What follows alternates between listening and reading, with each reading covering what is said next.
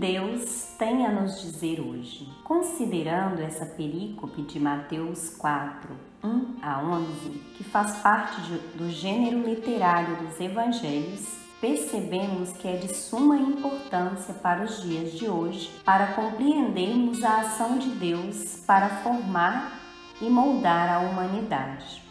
Texto rico em simbologia e significados para dizer que Jesus, embora sendo Deus, também passou por diversas tentações, lembrando assim de toda a promessa feita a Israel em busca de libertação. Esse gênero se caracteriza pelas palavras de Jesus, que, como mestre, ensinava através de suas atitudes. O que aprender com esse texto? Normalmente, o que entende-se em primeiro momento é que Jesus, por ser divino, faz-nos achar que ele tirou aquelas tentações todas de letra, que elas não mexeram com ele. Se olharmos para as tentações de Jesus nessa dimensão apenas, teremos a tentação de negar-lhe a humanidade. Assim, teremos também problemas em reconhecer e lidar com nossas tentações, pois todas as tentações de Jesus também nos acometem.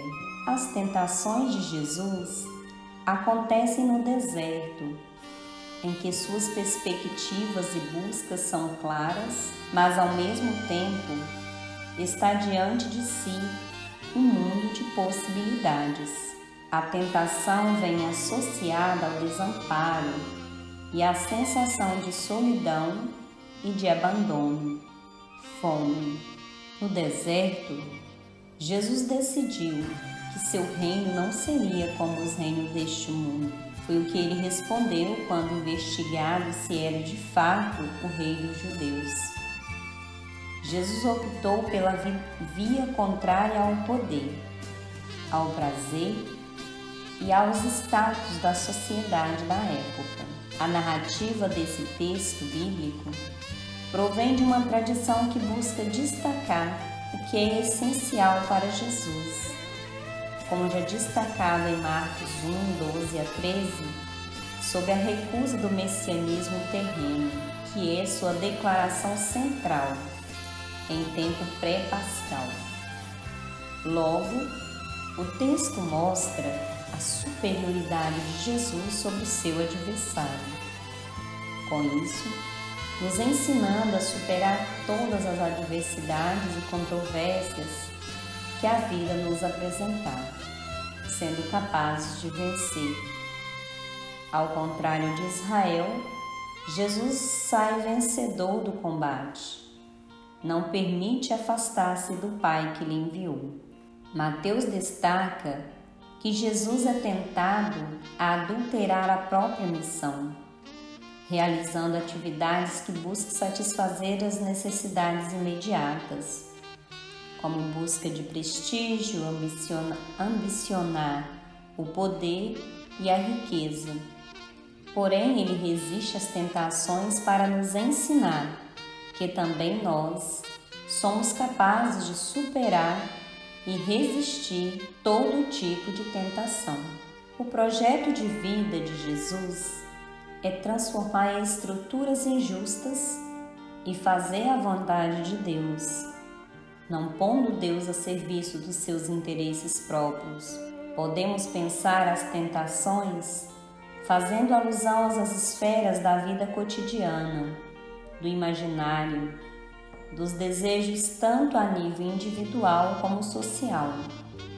A tentação de buscar prestígio, mesmo que tenha que ser injusto ou destruir alguém. A tentação de buscar aplausos e reconhecimento em tudo que faz. A tentação de aumentar seu poder sobre outros, mesmo que seja humilhado.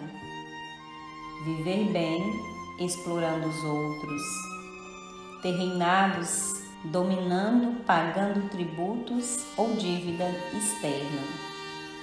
Logo, esse é o Evangelho também para nós hoje, mas será que estamos sendo capazes de resistir como Jesus? A tentação de Jesus é uma das narrações mais empolgantes das Escrituras. Ali vemos o grande duelo entre o bem e o mal, um reflexo da luta diária que ocorre com cada um de nós. Diante das tentações que experimentamos na caminhada da vida de muitos de nós, passamos a acreditar que estamos destinados ao fracasso. Mas, ao olhar para Jesus e sabendo que também ele foi tentado, nossa perspectiva muda. Concluindo, podemos dizer que a tentação de Jesus foi um momento épico na história da humanidade. Chamado de segundo Adão, o Filho de Deus, ao ser submetido às fragilidades da humanidade, não cometeu o mesmo erro do Pai de todos. Jesus se manteve firme a Deus e a seu propósito de salvar a humanidade e oferecer sua vida como redenção pelos nossos pecados. O diabo lhe tentou nos pontos mais vulneráveis da humanidade. A necessidade básica, identidade e propósito, poder e ganância.